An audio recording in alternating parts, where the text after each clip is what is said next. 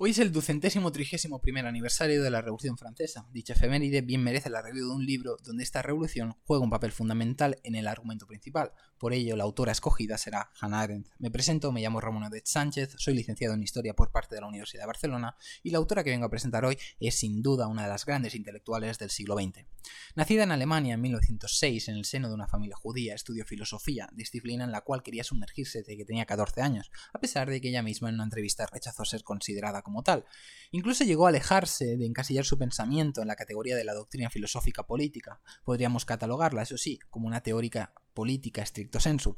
Lo que marcó su vida sin duda fue el régimen nazi, el cual le retiró la nacionalidad alemana y por lo tanto a partir del 37 fue, lo, fue considerada o fue lo que se conoce hoy una pátrida, después de pasar por alguna cárcel nazi, hasta que al final en este periplo, digamos en el 51, llegó a nacionalizarse estadounidense. Fue una mujer que dedicó toda su vida a la actividad intelectual, a pesar de que también fue periodista y maestra en escuelas superiores. Digamos que el auge del fascismo y del nazismo fue lo que marcó toda su vida, digamos que se encontró con la voluntad de ser culpable de su propia situación, es decir, de la situación de ser judía, intentó diagnosticar la ruptura que significaba la emergencia de los hechos del totalitarismo entre la tradición del propio pensamiento y la experiencia contemporánea, digamos un encuentro que creyó que era irreversible. Su pensamiento es original en tanto en cuanto proviene de las experiencias de las cuales ella misma formó parte. Se trata de una pensadora que siempre mira allí donde nadie está mirando. Si todo el mundo exalta la Revolución Francesa y la pone como paradigma de cualquier revolución, ella cruza el charco para hablarnos de la americana, como es el caso del libro que vengo a presentaros digamos, he mencionado ya que ella misma fue una refugiada y en sus textos explica lo que es serlo. Llega a conclusiones interesantes como que el refugiado es aquel que ha sido expulsado de la comunidad política y no tiene quien defienda sus intereses y sus derechos humanos. Arendt defendía con fervor el pluralismo político, pues con este valor se conseguiría llegar a una cuota de libertad e igualdad entre personas. Por lo tanto, se situaba de forma crítica frente a la democracia representativa y abogaba por un sistema de consejos, es decir, democracia directa. Gracias a su teorización política continúa teniendo un papel clave en los debates odiernos. Sus contribuciones intelectuales más destacadas son, entre muchas otras, la crítica al totalitarismo, la filosofía existencial, la libertad de expresión, etc. Su sistema analítico está estaba muy influenciado por Heidegger, con el cual mantuvo un romance de juventud. Pasando a la parte más teórica, digamos, sus obras más notables serían Eichmann en Jerusalén en el 63, Los orígenes del totalitarismo en el 51, La condición humana en el 58, On Revolution en 1963, que es el libro que vamos a tratar hoy. Digamos que el tema de la revolución es un tema recurrente en su obra, por ejemplo, en su otro libro Past and Present del 61, pero también aparece en sus manuscritos y diarios personales. El libro que nos atañe se trata de una reflexión sobre el concepto en sí mismo, discerniendo sobre qué es y que no es una revolución. Sobre todo es un estudio comparado de la revolución americana y francesa. La primera, según Arendt, es la que sale vencedora y la segunda es la que fracasa. El libro en sí está dividido en seis partes. En la primera se desarrolla el significado de la revolución. El término en sí es bastante, es bastante nuevo. Una revolución es un nuevo comienzo, una fundación de la libertad. Es una idea que extrae de pensadores clásicos como Condorcet clásicos en el ámbito de la Revolución Francesa. Eh, hacer, digamos, la diferenciación entre lo que es la Revolución moderna y, y premoderna, poniendo como ejemplo las distintas cosmovisiones de algunas civilizaciones, entre ellas, por ejemplo, los griegos, los cuales son un activo constante en su pensamiento. Digamos que la esfera política helenística estaba basada sobre todo en el concepto de cambio, pero no un cambio revolucionario. Los romanos estaban marcados por, digamos, tradiciones de continuidad, pero no de ruptura con el status quo.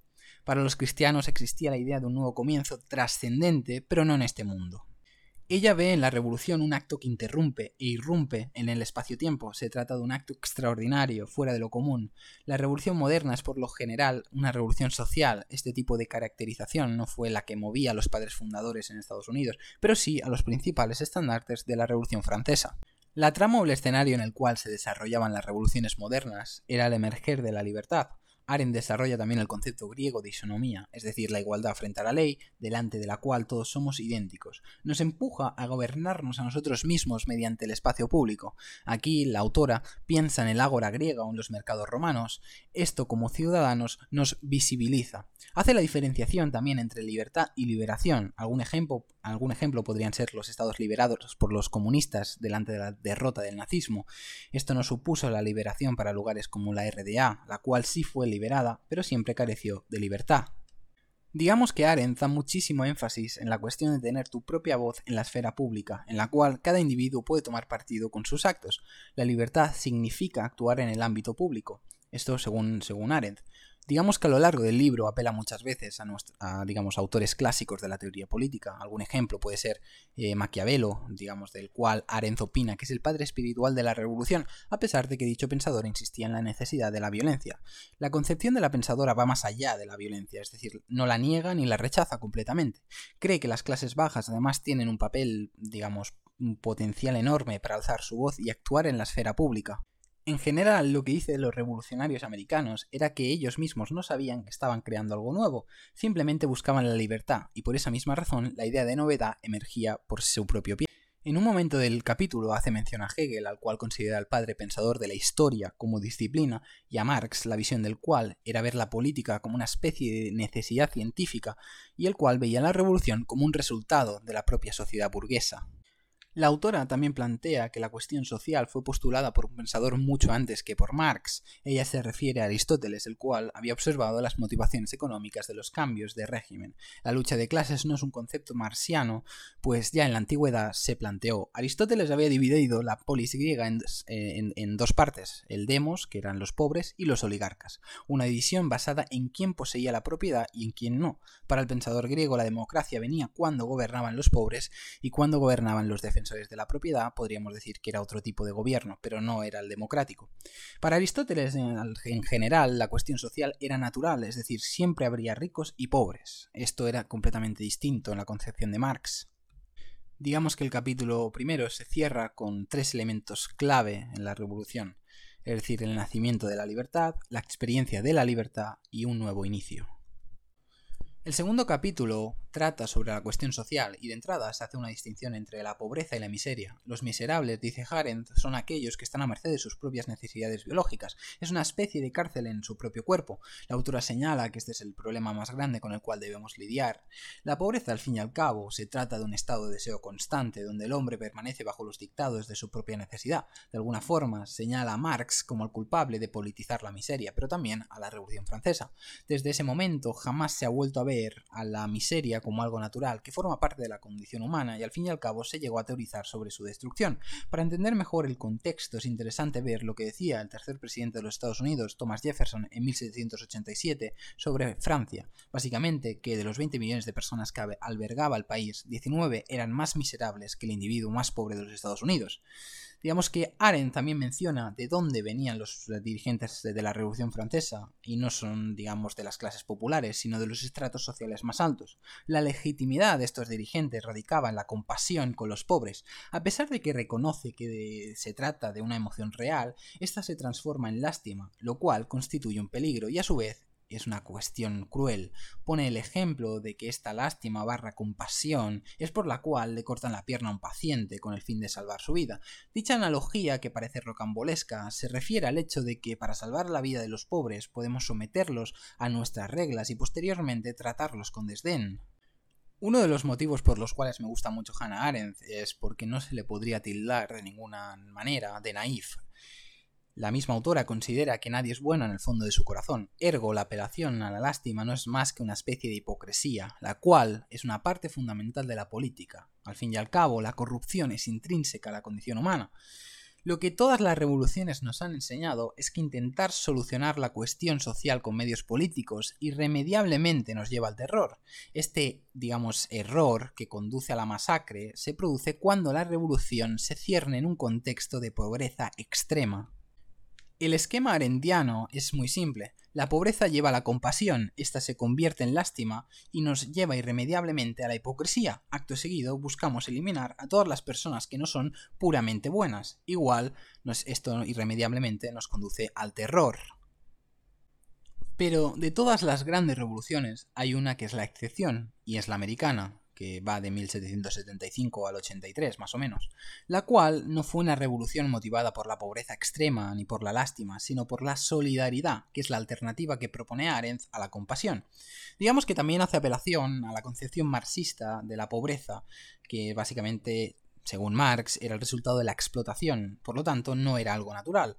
Marx, digamos, lo transformó en una cuestión política y una fuerza motriz. Básicamente el poder de la ruling class era el resultado de explotar a la clase trabajadora.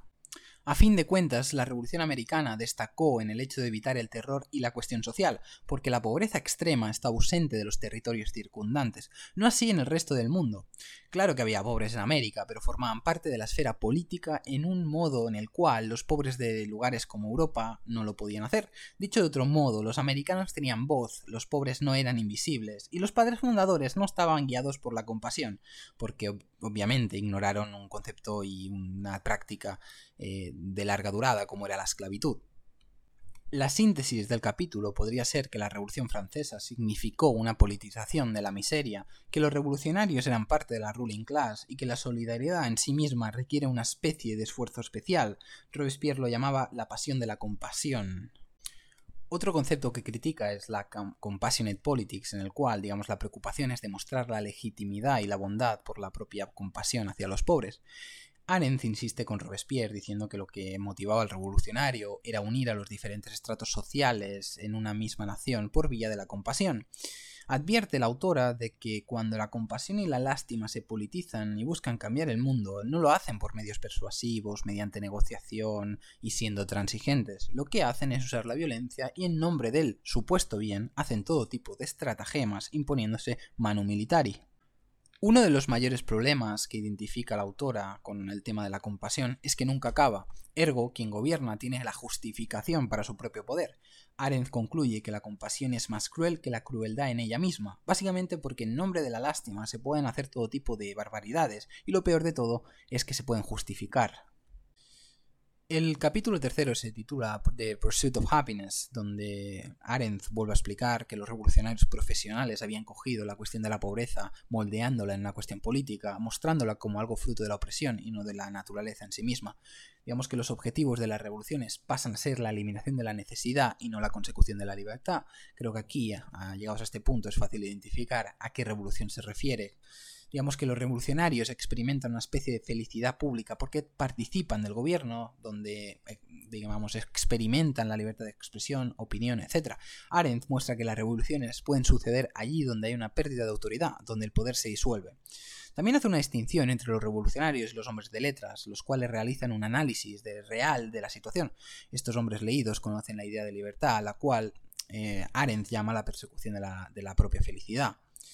Digamos que esto fue un punto clave para los padres fundadores americanos. Los prohombres obviamente no eran pobres, pero cedían su alto estatus social en busca de la libertad, digamos, estudiando autores clásicos para entender sus sistemas políticos, instituciones, para entender el concepto mismo de la libertad, entre muchas otras cosas. Y llegaban a la conclusión de que aquello que era importante era la libertad pública. Entendieron que la libertad no es la libre voluntad, sino trabajar en el ámbito de la política, es decir, participar de la esfera pública. Una de las cosas que señala respecto a la Revolución Americana es que esta no fue a causa de motivaciones ideológicas, sino por llegar al sumum de la cuestión, la libertad, un tema que ella, digamos, insiste muchísimo. Mientras los americanos hablaban de la felicidad pública, los franceses hablaban de la libertad pública. A finales del siglo XVIII, unos hablaban de democracia y otros de instaurar una república. ¿Cuál es la diferencia entre ambos sistemas? La democracia es la regla de la mayoría, es decir, del pueblo. En cambio, la república pone el énfasis en instituciones objetivas y en un gobierno basado en estas mismas. Digamos que la magia de la Declaración de Independencia Americana es el hecho de eliminar la distinción entre felicidad privada y pública. En el capítulo cuarto, Aren piensa que los Estados Unidos estaban preparados para su experiencia revolucionaria, básicamente por la tradición de la política colonial basada en el autogobierno, y pone como ejemplo al Mayflower. Digamos que los americanos sintieron en primera persona lo que significaba actuar, establecer pactos entre iguales, trabajar juntos en la esfera pública, y es justo ahí donde nace la fuente del poder. La inteligencia americana leía a los autores clásicos y entendían las necesidades de los gobiernos, que básicamente son dos pilares, la creación del poder constitucional y la fundación de la autoridad. La importancia, digamos, de la Revolución Americana fue el hecho de la Constitución de la Libertad. Justo en el centro de esta radicaba el poder. Lo que hicieron fue encontrar, crear y desarrollar un nuevo concepto de poder, uno que nunca había sido articulado en la esfera del pensamiento político, el cual provenía de, desde abajo y protegía a América del absolutismo reinante en tantos estados europeos. Los americanos descubrieron una nueva forma de autoridad, la Supreme Court, es decir, la máxima institución para interpretar la Constitución. Dicha institución estaba inspirada en el Senado romano. Digamos que Arendt remarca también la, importancia de la idea de constitución, la cual es un compromiso que limita el poder, la ley y el propio gobierno. Un concepto que Arendt rescata de Thomas Paine es el hecho de ver la constitución como un acto verbal. La constitución no es la acción misma de gobernar, sino es el pueblo constituyéndose en gobierno. Inmediatamente después de la independencia, las colonias empezaron a constituirse ellas mismas. Eso fue un acto de configuración del poder. La idea de fondo que permeó a los americanos fue la multiplicación de dicho poder. Si tenemos solo una fuente de, de este poder, el riesgo de perder soberanía es muy alto y eso conduciría irremediablemente a una tiranía. Los padres fundadores construyeron su pensamiento en base a pensadores como Montesquieu, dejando de lado a otros como Rousseau. Lo que destaca del primero es su contribución al federalismo, basado en la fundación del poder y su correcta distribución. La idea de fondo del pensamiento montesquiano es que para tener libertad no es necesario limitar el poder, sino multiplicarlo, hacerlo plural. En cuestiones humanas no se puede permitir que un poder gobierne por encima de otros, y la única manera de limitar ese poder, que potencialmente puede exceder a otros, es multiplicándolo. Eso es exactamente lo que hizo la Constitución americana. Otra idea interesante es básicamente que el poder corrompe, de ahí la necesidad de la Constitución, la cual tiene que limitarlo. Un problema permanente en cualquier revolución es la cuestión de la autoridad. Para los franceses, la fuente de autoridad provenía del pueblo mismo. La nación era ese absoluto que brotaba legitimidad y autoridad. De ahí la importancia de la única nación. Digamos que las pocas alternativas que le quedan a la autoridad absoluta, digamos, es el sistema federal, la descentralización con diferentes centros de poder. La experiencia de actuar juntos sin importar la clase social es lo que nos iguala en las diferencias humanas que tenemos.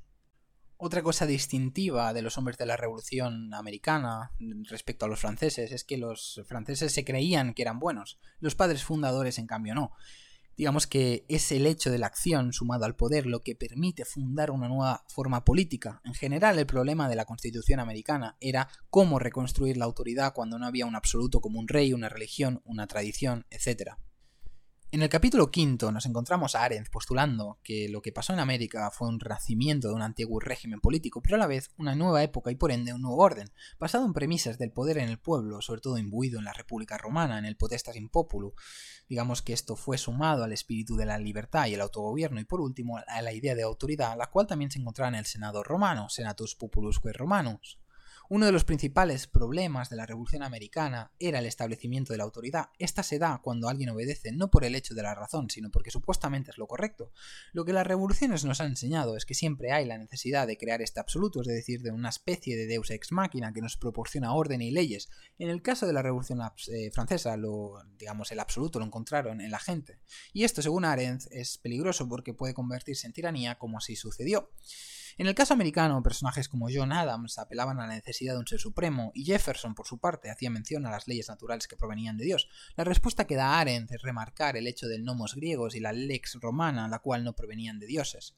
La experiencia americana evitó, digamos, la autoridad absoluta, pero básicamente gracias al multiplicador del poder es decir, del federalismo, pero aún así necesitaban esa figura. Según Arendt, ¿cuál fue esta figura?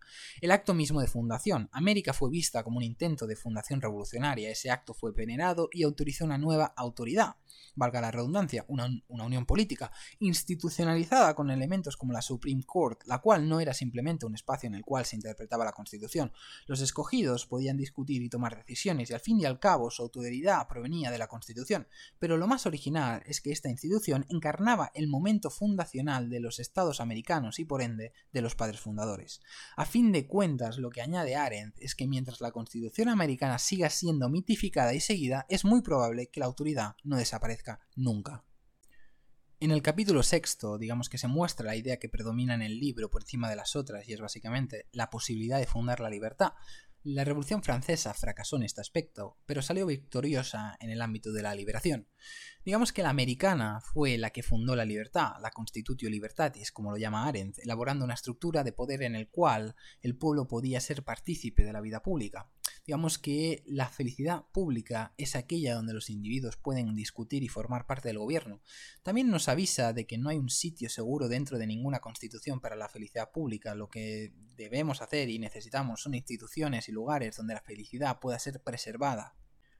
Siguiendo un argumento que se ha, digamos, se ha dicho ad nauseam sobre la revolución y el objetivo de esta, según Arendt, es básicamente esta fundación de la libertad, digamos que el problema que le ve a América es que no hay ninguna institución para protegerla. Nadie era capaz de preservar el tesoro de la revolución, que era básicamente este tipo de felicidad. Entonces el espíritu revolucionario no era solo el hecho de empezar algo nuevo, sino de crear algo permanente y duradero, ejemplificado en una institución. Lo que tiene en mente Arendt son consejos revolucionarios, revolucionarios, los cuales preservarían los grados de libertad necesarias. Estos consejos han emergido en la mayoría de revoluciones y comparten el valor de la espontaneidad. La gente puede y podía participar en ellos. Eh, tenían esferas de acción donde cualquier persona de cualquier clase ocupaba un rol importante, etc. Lo más interesante es la generación de debates que se producían en su seno. Eran discusiones libres. Aquí radica la importancia y el por qué los considera lugares de libertad, un tesoro de las revoluciones. Lo que destaca Arendt es que estos consejos no tenían por qué ser temporales, podían ser y podían establecerse como permanentes. Y de alguna forma sería como tener una revolución o su esencia de una forma indefinida. Avisa de los peligros de la clase política que intente diluir la influencia de estos consejos. Irremediablemente dentro de ellos se formará una élite política y algunas personas tendrán más libertad que otras. Como colofón al libro, Arendt destaca el particularismo de algunos individuos. Dice que hay gente que ama la política y la felicidad pública, y además luchan por la excelencia. Ergo, están fuera del ordinario, no son parte de la mayoría. No podemos hacer que la gente se interese por la política. Si lo hiciéramos, incurriríamos en la tiranía. No podemos proteger a la minoría de intelectuales a los cuales les apasionan estos temas y están dispuestos a participar de la esfera pública, de esta inmensa mayoría a la cual desprende indiferencia por doquier. Como sociedad hay que proteger a los pocos que tenemos. Necesitamos esferas de libertad para poder hacerlo, básicamente para mantener viva la idea misma de libertad. Uno de los problemas más grandes es que la política se ha convertido en una carrera laboral barra profesional. En conclusión, como os he dicho al principio, Arendt me parece una de las autoras más originales del siglo XX, una pensadora política eh, prácticamente sin parangón, eh, la cual sí que es cierto que peca de filoamericanismo, eh, pasa de puntillas sobre la cuestión de la esclavitud, y cuando lees el libro se nota un proamericanismo, eso no, no se puede poner en duda. Lo que pasa es que Arendt es una buena receta para los totalitarismos, sean de izquierdas, de derechas, sean, llámalo nazismo, llámalo comunismo. Y es una autora que destaca por esta concepción de la realidad, la cual eh, viene completamente alimentada de su, de su experiencia vital. Así que es un libro que recomendaría a todas aquellas personas que tengan inquietudes sobre la cuestión política y sobre nuestro, nuestro mundo. Si tuviera que hacer una crítica al libro, digamos que sería obviamente la cuestión de la libertad, porque sí, se insiste muchísimo y se llena la boca de eso. El problema es que la mayoría de los primeros eh, presidentes de Estados Unidos tenían plantaciones de esclavos o tenían acciones en empresas que se dedicaban a ello. Y por tanto, cuando pregonamos tantísimo la libertad, debemos preguntarnos la libertad para quién. Y sin duda es la cita que deja pendiente Arendt.